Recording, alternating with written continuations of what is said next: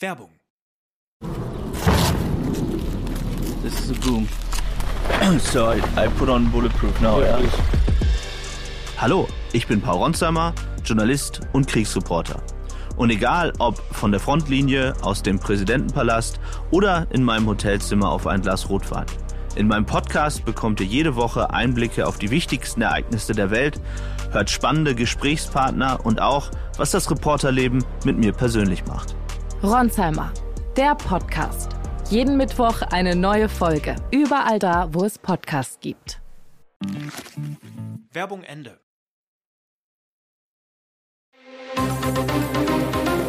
Das Bild News Update. Es ist Samstag, der 22. Oktober und das sind die Bild Topmeldungen. Entführt, vergewaltigt, entkommen, wie mutig sie sich ihrem Peiniger stellt. China und Iran rufen Bürger zum Verlassen der Ukraine auf. Was wissen diese Schurken über Putins Pläne? Trainerstar erfuhr es bei Routineuntersuchung, wie Daum jetzt gegen den Krebs kämpft. Das Martyrium, das die junge Frau durchstehen musste, ist unvorstellbar. Celine E. wurde entführt, gefangen gehalten, vergewaltigt und doch hat sie ihren Lebensmut nicht verloren. Eine junge Frau, stärker als das Böse. Gestern trat Celine vor dem Landgericht Stuttgart in den Zeugenstand, sagte gegen ihren Peiniger Patrick N. aus. Er hatte sie am 8. April auf dem Heimweg nach der Arbeit an einer Corona-Teststation in Plochingen in Baden-Württemberg überfallen, mit einem Messer bedroht, in eine Gartenlaube verschleppt und mehrfach vergewaltigt. 23 Stunden war Celine in der Gewalt des Mannes, dann konnte sie durch ein Fenster flüchten. Die Polizei fasste den Vergewaltiger. Ihrem Therapeuten sagt Celine, es war so, als ob mir das ganze Glück genommen wurde. Wenn sie an einer Bushaltestelle steht, wählt sie bis heute die 110 am Handy vor, um schnell die Polizei rufen zu können. Doch sie fand auch wieder Hoffnung, denn Celine, Mutter eines Sohnes, ist erneut von ihrem Ehemann schwanger. Für ihre Kinder, so sagt sie, stellt sich die tapfere Frau ihren Ängsten, nimmt sogar die Aussage vor Gericht auf sich, damit der Täter bestraft wird. Montag wird der Prozess fortgesetzt. Das Urteil soll am Freitag fallen. Der Iran hat seine Staatsbürger zur raschen Ausreise aus der Ukraine aufgerufen. Damit folgt das Mullah-Regime jüngsten Aufrufen von Kasachstan und China, die ihren Bürgern die Ausreise nahelegen. Auch Indien hatte seine Bürger vor einem Aufenthalt in der Ukraine gewarnt. Was wissen diese Staaten über Putins Pläne? Bereits in der vergangenen Woche überzog der Kriegstreiber im Kreml die Ukraine mit Angriffen im ganzen Land, hauptsächlich auf Stromkraftwerke. Außerdem geht die Angst um, die russische Armee könne bei einem Rückzug in der Region Cherson den Damm des Wasserkraftwerks Kakowka in die Luft sprengen. Laut Ukraine-Präsident Volodymyr Zelensky ist er bereits vermint. Bricht der Damm durch eine Sprengung der Russen, werden mehr als 80 Siedlungen überflutet, darunter auch die Regionalhauptstadt Cherson. Hunderttausende könnten davon betroffen sein. Sind die Schurkenstaaten etwa über eine weitere gefährliche Eskalation vorgewarnt? Das würde erklären, warum China-Diktator Xi Jinping und Irans oberster Führer Ayatollah Ali Khamenei ihre Bürger aus dem Land holen. Ukraine-Experte Sergei Sumleni, früherer Vorsitzender der Heinrich-Böll-Stiftung in Kiew, zu Bild. Ich gehe davon aus, dass die Verbündeten gewisse Informationen von Putin bekommen, aber nicht die ganzen Informationen. Sie nippt an ihrem Strohhalm, schaut glücklich um sich und die anderen Gäste im Lokal können nicht fassen, wer da am Nebentisch sitzt. Hollywoodstar Megan Fox heimlich in Berlin. Sie mischte sich hier plötzlich in Charlottenburg unter das Frühstücksvolk und schmaust ganz entspannt in der Hauptstadt. Bild hat auf den Kassenbon geguckt und siehe da, Hollywood ist so gesund. Nach dem Motto Liebe geht durch den Magen ließen es sich Megan und Machine Gun Kelly im Restaurant Sets gut gehen. Es gab unter anderem gesunde Ingwer-Shots, eine leckere Acai Super Bowl, Detox-Drinks und Eier mit Avocado und Grünkohl. Das Essen war kalorienmäßig eher dünn, das Trinkgeld dagegen üppiger. Zu den 150 Euro, die Megan und ihr Liebster am Ende für alles bezahlten, gab es von Fox noch 45 Euro Trinkgeld obendrauf. Und wie war die Mega-Prominenz am Ende so? Setchefin Rusi Krakan zu Bild. Sie war total nett, sehr rücksichtsvoll und fiel mit ihrem Freund eigentlich nur durch ihre großen Hüte auf. Denn am Tisch futterten beide genüsslich ihr Essen mit flauschigen Mützen auf dem Kopf. Hallo liebe Fußballfans, ich möchte mich heute mit einer ganz persönlichen Nachricht an euch wenden. Leider musste ich mich aus der Öffentlichkeit zurückziehen, da ich im Rahmen einer routinemäßigen Untersuchung eine Krebsdiagnose erhalten habe. So machte Christoph Daum am Freitag bei Instagram seine schwere Erkrankung öffentlich. Der Meistertrainer hat alle Termine abgesagt, unter anderem als TV-Experte für die WM. Nach Bildinformationen richtet sich die Behandlung gegen Lungenkrebs. Und wie geht es jetzt weiter? Bild weiß, die Chemotherapie hat bereits begonnen. Daum sagt, ich bin froh, dass die Behandlung bei mir sehr gut anschlägt. Ihr kennt mich, ich bin ein Kämpfer und werde auch diese Herausforderung optimistisch und mit all meiner Kraft angehen. Er wirkt sehr entschlossen, macht schon Pläne für die Zeit nach seiner Erkrankung. Ehefrau Angelika ist seine starke Stütze in schweren Tagen. Nach Hitlergruß Eklat, keiner hat mehr Bock auf Melanie Müllers Wurst. Da ist ihren Kunden der Appetit gehörig vergangen. Nach dem Sieg Heil, Gebrüll und Hitlergruß Eklat auf einem ihrer Konzerte im September hat auch keiner mehr Bock auf die Wurst von Ballermann-Sängerin Melanie Müller. Da wo sich sonst hungrige Malle-Fans mit leerem Magen tummelten, herrscht jetzt gähnende Leere. Weit und breit ist kein Mensch zu sehen bei Melanies Grill-Imbiss auf dem Boulevard de Peguera. Es ist eine von zwei Grill-Müller-Wurstbuden, mit denen sich die gefallene Dschungelkönigin auf Mallorca ein paar Euro dazu verdienen wollte. Leere Stühle, keine Schlange an der Bratwurstbude, niemand hinterm Tresen, wo einst massenhaft Würste brutzelten und niemand, der der Sängerin auch nur eine müde Mark in die Kasse spülen will. Derzeit ermittelt der Staatsschutz wegen des Verwendens von Kennzeichen verfassungswidriger Organisationen gegen Müller.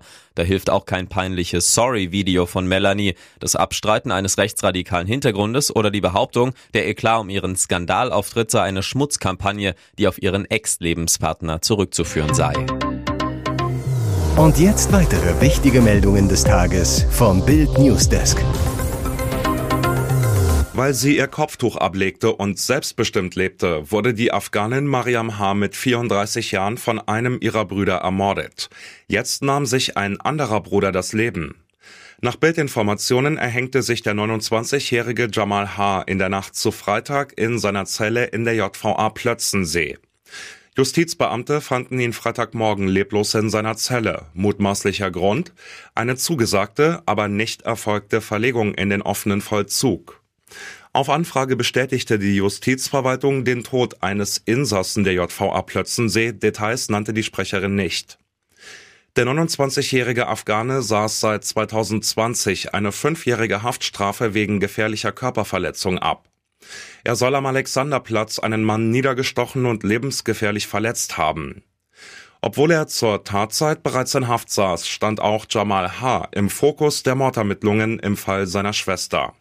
Er könnte den Auftrag an die jüngeren Brüder Yusuf Sayed und Mahdi Sayed gegeben haben. Ihre Ehe ist jetzt bald Geschichte. Charlotte Würdig und Rüpel-Rapper Sido waren nach Bildinfos bei einem Notar in Köln. Dort unterzeichneten sie alle Verträge und Vereinbarungen zur Scheidung. Seit 2012 waren sie verheiratet, haben zwei gemeinsame Söhne, sechs und neun Jahre. Dass sie sich um ihre Kinder weiterhin gemeinsam kümmern wollen, schrieb die TV-Moderatorin bereits bei der Bekanntgabe ihrer Trennung im März 2020. Würdig damals? Nach acht Jahren voller Freude, Glück und Abenteuer mit Hochs und Tiefs sind Paul und ich vor einiger Zeit zu dem Entschluss gekommen, unsere Beziehung von nun an als liebende Eltern, aber nicht mehr als Liebespaar zu führen. Beide sind sich weiterhin einig bei der Umgangsregelung und der Aufteilung des Millionenvermögens. Deshalb wird ihre Scheidung wohl die friedlichste des Jahres. Fast zwei Stunden waren sie in der Notarskanzlei, danach gingen die noch Eheleute sogar noch beim Nobel-Italiener Claudio essen. Beim Kampf gegen das Auto kennen die Grünen keine Gnade. Doch für sie scheinen allzu oft andere Regeln zu gelten.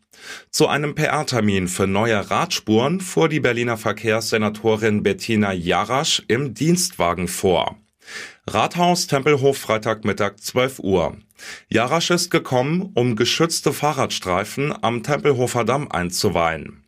Zwischen Alttempelhof und Ulsteinstraße fahren Radler nun dort, wo bis vor kurzem noch geparkt werden durfte. Vom Autoverkehr sind sie durch über 500 Poller getrennt. In einer kurzen Ansprache lobt Jarasch das Projekt. Dann schwingt sich die Scheinheilige für die Fotografen auf ein Rad, das am Baum lehnt, fährt ein paar Minuten auf der neuen Radspur auf und ab. Der Chauffeur und der Tesla warten, denn das Fahrrad gibt Jarasch nach dem Termin zurück. Es gehört einer Mitarbeiterin ihrer Verwaltung. Warum Jarasch mit dem Auto ausgerechnet zum PR-Termin für Radwege kommt?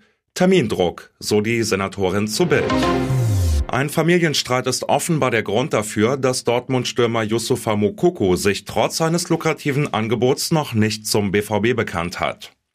In vier Wochen, am 20. November, wird er 18 Jahre alt und somit volljährig. Bisher mussten Mokokos Vater und Mutter als Erziehungsberechtigte die Verträge für ihn unterschreiben. Mit Vater Joseph und Mama Marie sowie den restlichen Familienmitgliedern soll sich Mokoko aber seit zwei Jahren zerstritten haben. Grund dafür, es geht ums Geld und um Yusufas Berater Patrick Williams. Papa Joseph soll Mokokos Berater nicht nur Geldgier vorwerfen, sondern ihn auch als treibende Kraft dafür sehen, dass sich Yusufa jetzt so mit seiner Familie auseinanderdividiert habe. Wenn Mokoko seinen Vertrag als Volljähriger unterschreibt, haben seine Eltern rechtlich keine Möglichkeit mehr, an seine Kohle ranzukommen. Ihm winken bei einer Verlängerung um drei Jahre weit über 10 Millionen Euro Gehalt.